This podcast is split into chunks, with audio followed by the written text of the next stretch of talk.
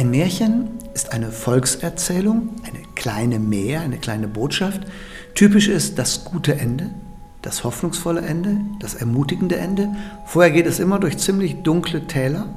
Die Heldinnen oder Helden der Märchen sind in aller Regel die Kleinen. Und eine große Rolle spielt das Wunder, die Berührung mit der Anderswelt, mit dem Surrealen, dem was nicht einfach in der Alltagswirklichkeit vorkommt. Heinrich Dickerhoff ist Theologe und Märchenerzähler. Er hat Anfang der 90er Jahre eine Märchenerzählerin erlebt, war ganz fasziniert und wollte das auch können. Also vertiefte er sich in diese Welt und dabei schreckte ihn nicht ab, dass manche die Märchen für Kinderkram halten. Es gibt typische Kindermärchen, die sind auch schön.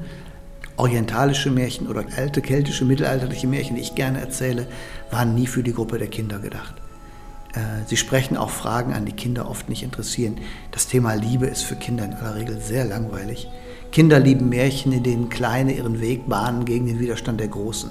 Das ist wieder für Erwachsene nicht so spannend. Mit der Anmerkung, dass Märchen ja von etwas erzählen, das in Wirklichkeit nie passiert ist, braucht man Dickerhoff nicht zu kommen. Märchen sind wahr dadurch, dass sie sehr lange bewahrt wurden. Sie sind nicht passiert, passiert, es ist ein rein äußeres Ereignis, es passiert ganz viel und ist gleich wieder passé. Märchen, auch zum Teil moderne Fantasy, bedienen sich einer Sprache, die wir aus den Träumen kennen, einer Bildersprache.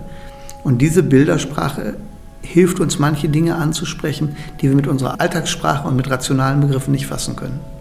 Dickerhoff arbeitet viel mit Erwachsenen und verwendet dabei regelmäßig die Märchen. Er versteht sie als Geschichten, die uns konkrete Hilfestellungen geben können bei der Bewältigung unserer Lebensaufgaben. Ich glaube, die drei Lebensaufgaben, die uns allen aufgegeben sind, sind zunächst einmal erwachsen werden im Sinne von eigenverantwortlich leben. Und in den Märchen sind die Eltern durchweg eine Enttäuschung. Es sind nicht die Eltern der Außenwelt, sondern Erwartungen, die man als Kleinkind an die Eltern hat und die man dann nicht mehr ans Leben haben darf, wenn man erwachsen wird. Ich muss für mich selbst einstehen. Die zweite Lebensaufgabe ist Vertrauensbeziehungen wagen. Und es gibt kein Vertrauen ohne das Risiko von Enttäuschung und keine Liebe ohne das Risiko von Leid. Und die dritte Aufgabe, die in den Märchen eher indirekt eine Rolle spielt in Nebenfiguren, ist Abschied nehmen lernen, loslassen ohne Bitterkeit.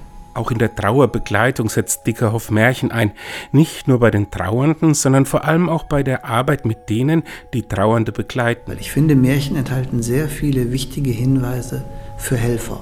Auch Hinweise, dass wir uns als Helfer nicht zu viel zumuten dürfen, dass wir die Grenzen unserer Hilfsmöglichkeiten erkennen.